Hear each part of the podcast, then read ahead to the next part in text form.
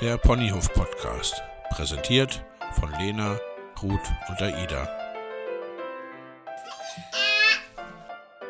Dein Podcast zu den Themen Unerzogen und erziehungsfreies Leben. Der Ponyhof Podcast, weil das Leben doch ein Ponyhof sein kann.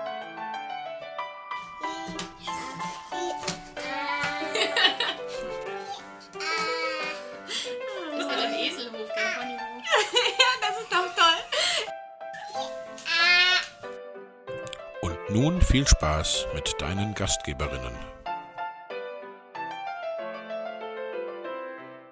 ist auch immer wieder eine Frage ne? der Kausalitäten, die wir diesbezüglich zulassen. Also es ist ähm, eine andere Betrachtung, wenn ich sage, die Zähne sehen so aus, wie sie aussehen, weil nicht geputzt wird, oder sie will nicht putzen, weil sie eben Probleme mit den Zähnen hat.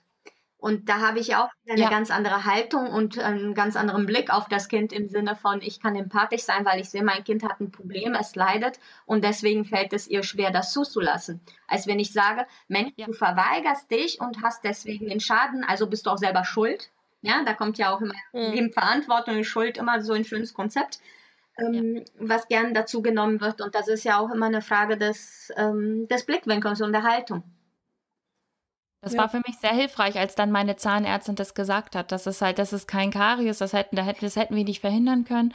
Das ist, ähm, das ist einfach eine Erkrankung im Zahnschmelz und es war für mich auch von medizinischer Seite, es ist mal die andere Seite zu Druck von medizinischer Seite. Sie hat mir den Druck auch genommen, gesagt, sie hätte Schmerzen, solange sie selber putzt, ist super und äh, wir sollen sie unterstützen und bloß nicht weiter Stress machen, dass sie da traumatische Erfahrungen bekommt mit den Zähnen, weil das wird ja noch viele Jahre so weitergehen, dass ihre Zähne Thema sind. Das fand ich ganz erfrischend, diesen Blickwinkel. Also sie hatte auch dieses langfristige plötzlich im Blick, ja. Gesagt, okay, wir können kurzfristig dem Kind mega Stress machen, aber dann haben wir hier in drei Jahren ein Kind, dem wir mit Gewalt den Mund aufmachen müssen Mhm, ganz genau. Weil die diese Erfahrung hat. Und das fand ich also sehr krass, dass die Ärztin da sehr klar war. Die hat sich auch übrigens geweigert, meine Tochter ähm, zu untersuchen, als die dann Angst bekommen hat, sondern hat mich schauen lassen und ich habe ihr erzählt, was ich sehe. Das ist ja auch was, das macht man sich oft gar nicht so bewusst, äh, sich das mal vorzustellen. Also so zum einen, ne, wenn ich Zahnschmerzen habe und ich putze dann, äh, dann mache ich das ja maximal deshalb, weil ich weiß, es wird vom Nichtputzen eher schlimmer als besser. Ne, oder weil ich von dieser Annahme für mich ausgehe. Äh, aber dem, für das Kind ist es ja völlig überfordernd, ne? damit da jetzt nicht noch auf diesen äh, Defekt äh, Karies draufkommt, deswegen ist es wichtig zu putzen, wenn ihr das ohnehin schon wehtut. Ne? Also das, das kann ja, das kann ja ein Kind kogni kognitiv in dem Alter noch gar nicht diese, genau. diese Schlüsse weiterziehen. Für das Kind ist es einfach ja nur ein Selbstschutz ein Schutzmechanismus, wie wir es ja auch, ne, wir, was weiß ich, wenn wir verspannt sind, gehen wir, nehmen wir eine Schonhaltung ein, weil äh, auf einen schon bestehenden Schmerz quasi nochmal drauf zu drücken, macht kein vernünftiger Mensch, ne? Das ist einfach eine Form von Selbstschutz auch. Und ähm, äh, ganz wichtig finde ich da auch, äh, dass man vielleicht einfach auch mal versucht, sich von jemand anders die Zähne putzen zu lassen. Ja, Das ist, ne, also das ist schon was, da muss ich jemandem schon sehr vertrauen und der muss schon sehr vorsichtig und achtsam da sein, ne? Weil das kann richtig fies sein und per se schon richtig wehtun. Und das, finde ich, haben wir dabei sehr selten im Blick. Und äh, da wird dann oft gerade mit einem sich wehrenden Kind dann auch ja, ne, ist es dann teilweise, wenn du einem Kind was nicht möchte, dann gegen seinen Willen die Zähne putzt, ist das ja auch nicht mehr achtsam. Ne, da, wenn das Kind sich wehrt, da kann ich ja gar nicht ja. so vorsichtig. Also das macht ja da auch noch mal äh, die Sache nur schlimmer. Das gilt ja für all diese medizinischen Themen, dass wir da ähm, zumindest meistens irgendwie am Körper arbeiten.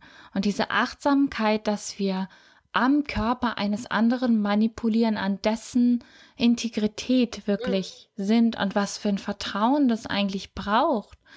Ähm, also da, ich bin da ganz demütig geworden, als ich nach der Geburt von meinem dritten Kind war ich körperlich äh, schwer angeschlagen und konnte mich mehrere Tage nicht selbstständig bewegen. Ich musste gelagert werden, ich musste getragen werden, meine Beine mussten immer bewegt werden, von, von einer Seite zur anderen gekippt. Wenn es mich irgendwo juckte, musste mich jemand kratzen.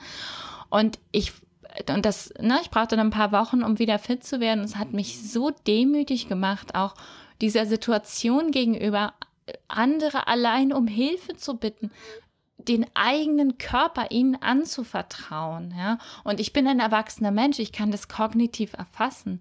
Gut, Kinder haben das, den Vorteil und den gleichzeitigen Nachteil, dass sie eben vertrauen, dass sie dieses wahnsinnige Urvertrauen haben.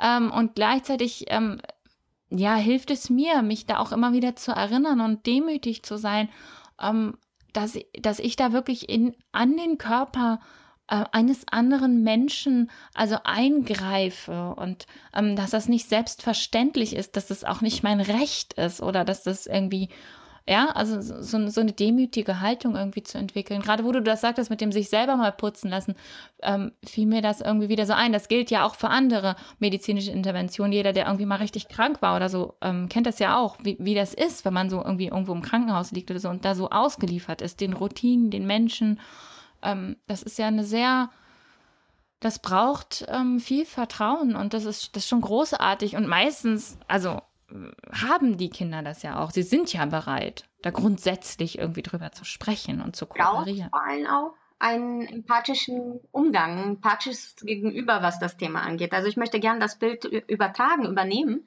Ich habe gerade ähm, tatsächlich diese Situation vor Augen gehabt, wie ein Kind eben auf die Straße zurennt und wir als Eltern womöglich ganz panisch schon eingreifen, weil wir in dem Moment nicht das Vertrauen haben, dass das Kind eben steht.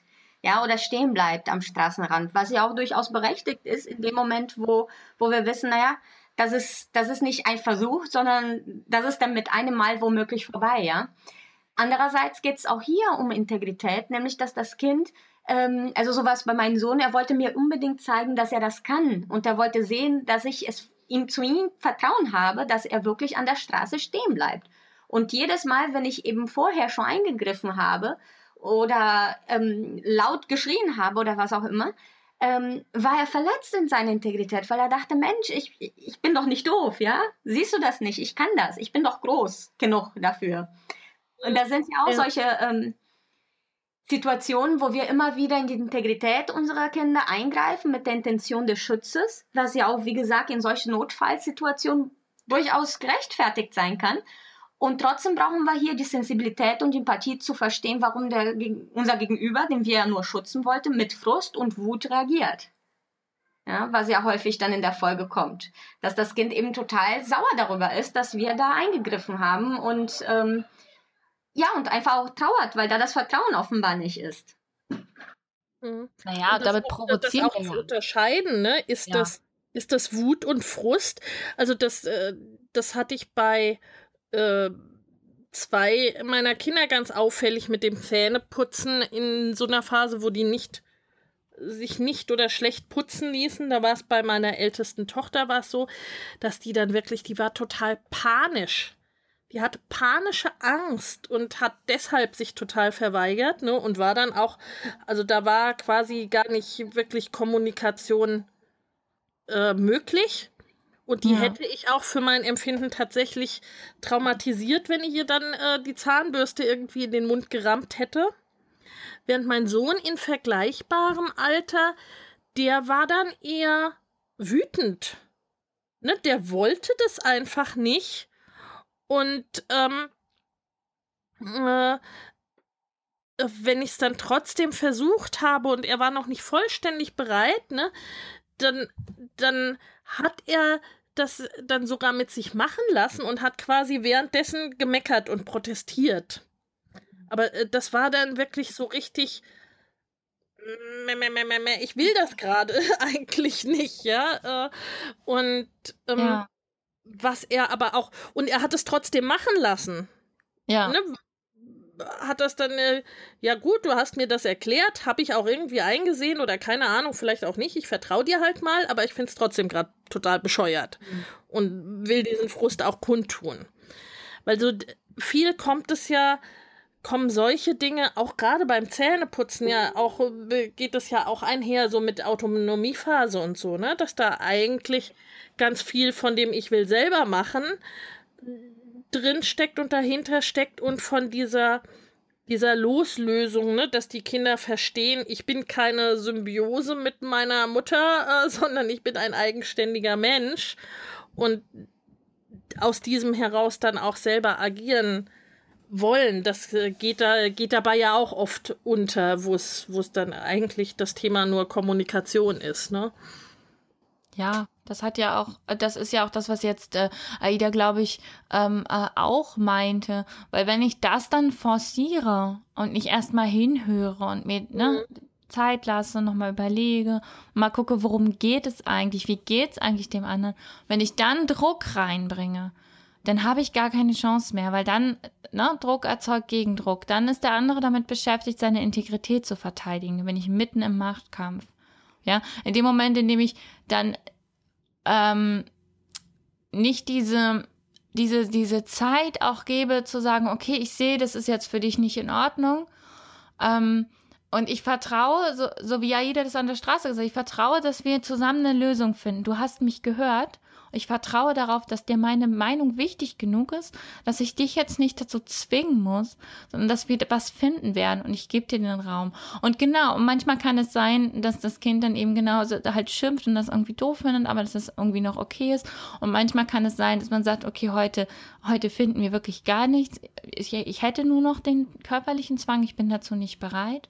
Ähm, bei einem meiner Kinder ist es zum Beispiel so, dass wir das jeden Tag diskutieren. Also ähm, er möchte das immer nicht machen. Ähm, aber es ist so, dass er, wenn er bestimmt, wann er es macht, ja. dass es dann besser geht. Also, dass ich dann sage, doch, es ist mir schon wichtig. Ähm, und ähm, er ist jetzt in einem Alter, in dem man das eben auch besprechen kann, in dem ich das auch erklären kann. Äh, und dann äh, kann er zum Beispiel, und dann weiß ich, und dann habe ich dieses Vertrauen, dass wir einen Weg finden. Ich erinnere ihn immer wieder. Ich sage dann, schau, lass uns noch, nachher nochmal zusammen gucken und soll ich das vielleicht machen? Oder und manchmal hilft es ihm, wenn er bestimmt, wer das macht mhm. und wann das gemacht wird. Ja. Und, und da kommen wir ja schon an den wesentlichen Punkt, dass wenn wir diesen, dieses äh, oh Gott, du kriegst es auf keinen Fall alleine hin, ich mache das jetzt für dich und dann damit den Machtkampf auslösen, dann ist ja der andere nur noch damit beschäftigt, seine Integrität zu schützen. Ja. Mhm. Also das ist ja, das ist doch unter Erwachsenen genauso, ja. In dem Moment, in, in dem äh, jemand mir sagt, ähm, äh, weiß ich nicht, ja, wir haben hier gerade ein Problem, unsere, unsere Pläne kollidieren miteinander, ich möchte, dass wir das anders machen und ich noch nicht mal den Raum bekomme, darüber nachzudenken, wo, wo ich jetzt zu einem Kompromiss bereit bin, sondern mir sofort gesagt wird, wenn du das nicht machst, dann, ja, dann bin ich auch nicht mehr bereit ins Gespräch zu gehen. Ja, dann bin ich damit beschäftigt, meine Integrität zu verteidigen, kann gar nicht mehr hören, was der andere eigentlich meint. Ja. Und, und jetzt sind. Entschuldigung. Ja? Ich bin ein bisschen versetzt, ich weiß. Ja, genau, du bist ein bisschen versetzt ja. irgendwie, genau. Sorry, nee, Kein Problem. Ähm, das ist ja auch so eine Sache, du hast es gerade erwähnt, Ruth, ähm, des Gesehenwerdens. Und in dem, was du vorhin schon gesagt hast mit dem Traumatisieren, da musste ich gerade ähm, wieder an die, an die Geburtssituation meiner Zwillinge denken, denn ich habe das als Erwachsene genau so erlebt. Ich hatte ähm, ich war schon lange vorher im Krankenhaus. Es war klar, meine Kinder wurden frühzeitig geholt werden. Wir haben um jeden Tag sozusagen gebankt. Und als die Situation dann letztlich eintraf, war ich trotzdem in Panik und hatte große Angst. Und ich erinnere mich, wie diese Ärztin vor mir stand und sagte, die Kinder werden jetzt geholt. Und ich holte auf, um zu sagen, hey, Moment mal, klär mich mal auf, wie? Und da sagte sie mir nur noch, äh, nein, wir diskutieren nicht, du hast dich so entschieden und so wird es gemacht.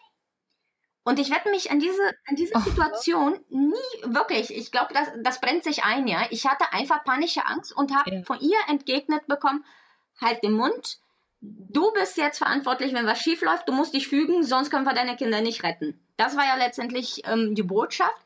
Aber auf der anderen Seite weiß ich, ja, ja, sie hatte recht, meine Tochter war gerade dabei zu sterben und sie musste raus. Trotzdem hätte dieser Satz ein anderer sein können, aus einer anderen Haltung heraus. Ja. Nämlich, hey, ich sehe dich, du hast panische Angst, aber wir werden alles Mögliche tun, damit das gut wird. Ja? Und das hätte ja. mir ja in dieser Situation erstens ein anderes Gefühl gegeben und wahrscheinlich hat es vor allem auch nicht das Trauma verursacht, was danach eben gefolgt ist.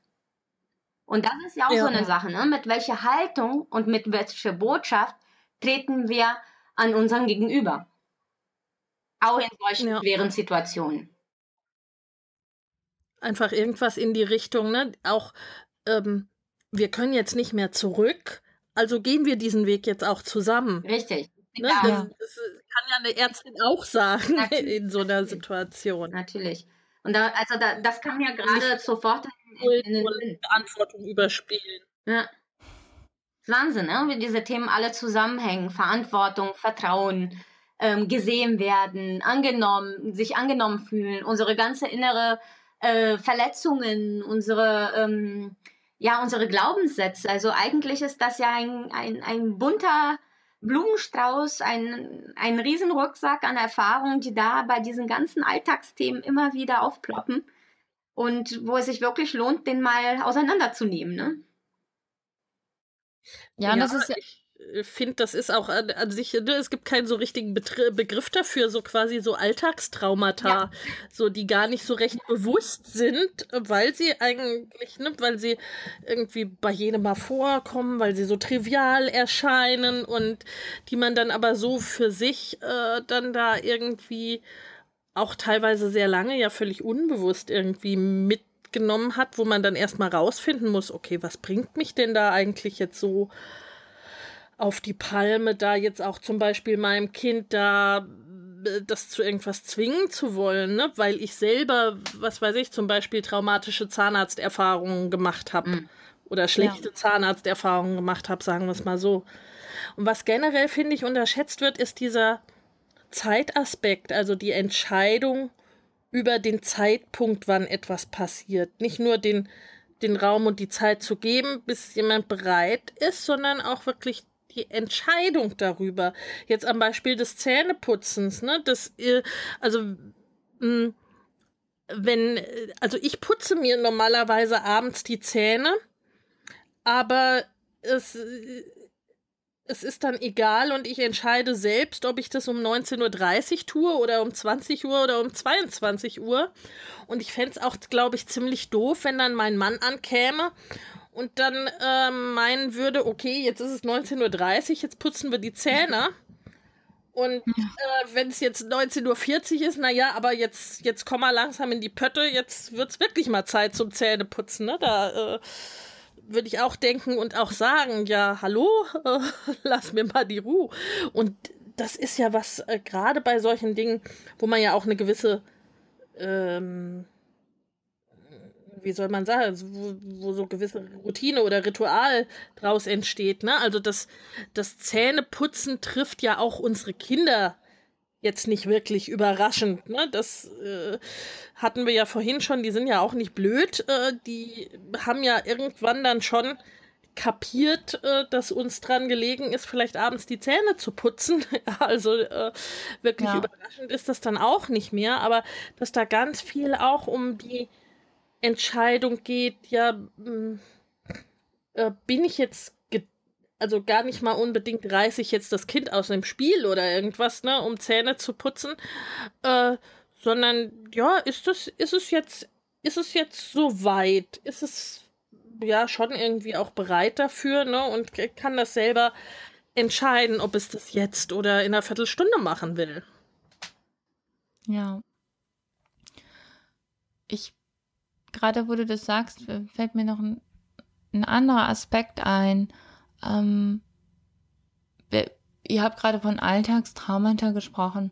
Ich glaube, es ist nicht nur, es ist nicht nur wichtig, dass wir uns diesen Raum lassen für uns selber, ne, für unsere eigene Frage, okay, wie wichtig ist mir das gerade? Und die man ja auch mit gutem Gewissen sowohl mit ja, sehr wichtig, wichtiger als die Integrität, als auch mit nee, ist mir gar nicht so wichtig beantworten kann. Und überraschend oft ist es ja letzteres. Mhm. Ähm, und, und zweitens aber ähm, die, neben diesem Raum auch diese, die ähm, in diesem Raum erstmal zu fühlen, empathisch reinzufühlen, was, was wir eben auch schon hatten. Also erstmal fühlen, wo steht der andere eigentlich gerade, ja? Wir sind jetzt, wir sind hier zusammen. Also wir, wir sind ein Team, wir arbeiten zusammen. Ja, zu gucken, wie geht's dir gerade, was könnte dir jetzt helfen, was könnte dir helfen, dass du kooperieren kannst. Und ähm, mir fallen dazu mehrere Sachen ein, aber das eine ist auf jeden Fall, sich ähm, das Wie mit reinzunehmen. Mhm. Wie bin ich bereit, in Notfällen ähm, mit übergriffigem Verhalten umzugehen? Wie bin ich bereit, es kann ja zum Beispiel auch sein, dass es noch nicht mal einen faktischen Notfall gibt, sondern dass ich zum Beispiel einfach Panik habe, mhm. dass ich nicht klarkomme. Ja, dass es irgendein Thema gibt, dass es mich irgendwie angreift und ich habe gerade niemand anderes, der mir helfen kann oder alle anderen Lösungsmöglichkeiten sind erschöpft wie mache ich das? Und diese, das ist noch was anderes als schaue ich zum Beispiel, ob ein bisschen früher oder ein bisschen später oder muss es die Zahnbürste sein oder kann ich eine Ernährung drehen oder also so sachliche Lösungsideen, sondern wie gehe ich damit um, dass ich jetzt gerade etwas mache, was für den anderen unangenehm ist. Und da kommt dann die, die Verantwortung wieder sehr stark rein. Und ähm, ich glaube, das macht einen sehr großen Unterschied. Das ist nämlich genau das, was du, Aida, mit dieser furchtbaren Reaktion vorhin beschrieben hast. Ja, natürlich ist das schrecklich. Natürlich hat die Frau recht, wenn sie sagt, jetzt müssen wir das mal schnell machen. Ähm, aber natürlich ist das schrecklich für dich und erschreckend und beängstigend. Und du weißt ja, dass es jetzt dran ist. Also du weißt ja, dass es Sinn macht. Darum geht es gar nicht. Es geht gar nicht um die, um die Sache an sich. Es geht einfach nur um das in Verbindung sein, gesehen zu werden und zu sagen, okay, wir gehen da jetzt zusammen durch und damit tragen wir uns auch, damit trägt sich die Beziehung. Ja, und das ist äh, ja, und nicht mit jedem. Das ist ja auch ja? nicht nur das Wie währenddessen, weil auch da, ne, es ist durchaus menschlich, dass selbst ähm, ein, eine Fachperson wie eine Ärztin oder auch wir als Eltern auch mit zunehmender Erfahrung und äh, mit überdachten und reflektierten Werten ähm, in dem Moment nicht so handeln, wie wir es gern wollen würden. Und dann ist eben die Frage, Klar. wie gehen wir im Anschluss damit um? Es geht nicht nur um das Wie währenddessen, das kann mal wirklich total schief laufen und total verkorkst sein. Aber das ist ja das Schöne im Alltag mit Kind. Das Leben bietet uns jeden Tag immer und immer und immer wieder neue Chancen und neue Möglichkeiten darauf einzugehen, aber auch im Anschluss sozusagen das Thema wieder aufzunehmen und ähm, Raum zu geben, darüber zu reden. Wenn ein Thema aber, und ich glaube, das ist nämlich das äh, Problem bei sogenannten Entwicklungstraumata, die in der Kindheit entstehen, dass sie zum einen persistieren, weil solche Situationen jeden Tag immer und immer wieder passieren, und dass der andere eben nicht gesehen und ernst genommen wird. Nämlich in dem Moment, wo ich sage, stell dich nicht so an, Zähneputzen ist wichtig und wenn du nicht jeden Tag so ein Terz machen würdest, würden wir das Ding ganz schnell durchziehen können und das ist eigentlich dein Thema, nicht unser Thema, ähm, dann würde sich hieraus auch gar kein Trauma ergeben, nur weil eben einmal vielleicht schiefgegangen ist, sondern wir könnten darüber reden und da, dadurch miteinander das Ganze aufarbeiten. Ja, es ist, ähm, auch wenn es natürlich auch schon bei ein, ein einmaligem Erlebnis ähm, ein sogenanntes Schocktrauma entstehen kann, ja, so ein, äh, das, was wir normalerweise unter Trauma verstehen. Aber gerade dieses Persistieren und dauerhafte nicht gesehen werden und immer und immer wieder, ähm, das macht ja diese ganze Entwicklungstraumata letztendlich aus. Ja. Ja, und das macht auch das aus, so dieses ähm, als Erwachsene äh, und gerade dann als Mütter so sich selber nicht spüren ne, und die eigenen Bedürfnisse äh, ja. nicht spüren zu können. Wie denn auch, wenn äh, darüber in der Kindheit so oft quasi wirklich hinweggewischt wurde, ne? Dieses Ganze ist nicht so schlimm und jetzt stell dich nicht so an und so weiter, äh, gegen die, gegen die eigenen Gefühle, dass die halt eben nicht, nicht stimmen oder nicht gesehen werden. Ich glaube ja auch, dass diese, diese, diese Situation, über die wir jetzt sprechen, also diese Abwägungsfrage, was ist da noch Schutz, was, wie kann ich das irgendwie hinbekommen, dass, dass wir alle da gut rausgehen, dass meine Verantwortung wahrgenommen wird, ähm, ich glaube, dass das, dass das ein Problem ist, dass sich das als Frage stellt, eine direkte Folge davon ist. Ja, genau. Äh, genau. Also das erlebe ich bei mir ganz massiv. Bei mir habe ich wirklich, als ich in diesem Erziehenden drin war, hat das, das Erziehende hat mir geholfen, mit meinen Fehlern umzugehen, weil ich dann ähm, erstens konnte ich das aufs Kind auslagern. Wenn sich das nicht so angestellt hätte, dann hätten wir das Problem nicht gehabt. Zweitens ähm, konnte ich mich selber erziehen. Ich habe mir Schuldgefühle gemacht. Ich habe mich beschämt. Ich habe gesagt, oh, du bist so bescheuert, du kriegst keine andere Lösung hin. Ähm, äh, das ist alles Erziehung, ne? Also dem Kind gegenüber, mir selbst gegenüber. Und, und ich habe halt, ähm, das, es hat einfach nur wehgetan und es hat gar nicht geholfen. Also ich konnte das Problem nicht lösen. Ja, so bin ich dann ja auch bei Unerzogen gelandet, weil mhm. ich ja, ich hatte keine Chance, mich zu verändern. Ich war nur damit beschäftigt, mich zu kritisieren, weil ich das so gut konnte. Und weil ich diese vielen, vielen kleinen Erlebnisse hatte ähm, die mir gesagt haben, was ich fühle, was ich brauche, ist nicht so wichtig. Bis zu dem Punkt hin, wo ich dann erlebt habe, äh, wo ich dann mich wirklich fragen musste, was fühle ich eigentlich? Und jetzt kommen wir zu dem nächsten Aspekt, weswegen es so unfassbar wichtig ist, Zeit zu gewinnen in solchen Situationen und nämlich genau das rauszufinden was fühle ich eigentlich, was brauche ich eigentlich gerade, wo stehe ich eigentlich gerade. Weil normalerweise, also ne, wir reden ja normalerweise nicht über Sachen, die wir innerhalb von Millisekunden entscheiden müssen. Normalerweise haben wir immer noch mal Zeit, tief durchzuatmen, in uns reinzuhorchen und erstmal zu fühlen, was ist da bei mir los. Und das, das klingt so banal, aber für mich war das wirklich der Schlüssel, um zu unterscheiden, was ist bei mir in meinen Gefühlen los und was ist in meinem Kopf los, der dann irgendwie sagt, ja, aber Kinder müssen das auch mal lernen, bla bla bla, ja. Und der gar nicht hilfreich war. Mhm. Ähm, und so konnte ich dann wieder in die Connection kommen. Ja, da konnte ich vielleicht trotzdem sagen, okay, ich schaffe das jetzt nicht. Ja, ich werde mich jetzt doch durchsetzen oder irgendwas Doofes machen. Aber ich bin hier im Gefühl, ja, ich komme in Verbindung. Ich kann mich hinterher dafür entschuldigen. Ich weiß, das ist ein Fehler, weil es entspricht nicht meinen Werten. Ja. Naja, und letztendlich ja. auch ähm, gibt das uns die Möglichkeit zu überlegen, wie will ich in Zukunft damit umgehen. Ja, wir können ähm, also auch Situationen, die erstmals einmalig erscheinen und als Notsituation erscheinen, so weiß ich doch, wenn ich äh, in der Großstadt lebe, wie in unserem Fall, und direkt vor meiner Haustür ist eine vielbefahrene Straße, so weiß ich, dass das Problem, nämlich mein Kind läuft plötzlich auf die Straße, keine einmalige Sache sein wird, sondern ein Problem, der ja, der sich immer wieder wiederholen kann, das sich immer wieder wiederholen kann. Genauso wie wenn ich weiß, mein Kind neigt zu ähm, Erkältungskrankheiten, ja, dass ich weiß, okay, das Thema wird sich immer wiederholen. Wir werden immer wieder schauen, ob das Kind inhalieren muss oder nicht. Also kann ich mir doch schon in eine ruhige Minute in der Phase, wo eben nicht ähm, akut Notermann ist, überlegen, wie gehe ich in Zukunft damit um? Welche Möglichkeiten habe ich da und ähm, wie will ich letztendlich hier ähm, ja, mit umgehen. Ja. Da auch wirklich äh, vorausschauend genau. zu sein und äh, zu planen, auch was, was könnte kommen, was könnte daraus entstehen. Ja. Weil da ist schon auch ganz viel, auch dass sich Dinge ja, also dass sie entweder wiederkehren, wie du es beschrieben hast, Aida, oder dass sie sich so ein wenig auch ankündigen. Ne? Und dann kann ich vorbereiten und dann ist es was ganz anderes, als wenn ich aus einer Akutsituation heraus äh, reagieren muss. Ja, Zwei Dinge sind mir jetzt aber noch ganz wichtig. Ich muss mal gucken, im Hintergrund tüdeln ein bisschen meine Kinder schon. um, zwei Dinge sind mir noch ganz wichtig. Das eine, was mir noch eingefallen ist, ist, ähm, wir haben ja selten so Fälle, wo es wirklich spitz auf Knopf kommt tagsüber, ja, wo wir, wo wir wirklich, wo wir wirklich merken, so jetzt wird es hier richtig hart. Okay, bei Zweijährigen ist es vielleicht anders, da gibt es ja so Phasen. Aber prinzipiell mh, mm, ähm, ist es ja so, dass wir ganz, ganz, ganz, ganz, ganz viele Situationen haben, in denen ist es eben nicht ganz so wichtig. In denen können wir Ja sagen, in denen ist es okay, in denen können wir Lösungen finden, die vielleicht jetzt nicht unser Favorit sind, aber es ist okay. Und ich finde es sehr wichtig, das dann auch zu tun. Mhm. Weil die Erfahrung zeigt, in dem Moment, in dem ich dann sage, nein, stopp, jetzt müssen wir hier eine Lösung finden, das ist meine Verantwortung, das ist mir jetzt wirklich wichtig.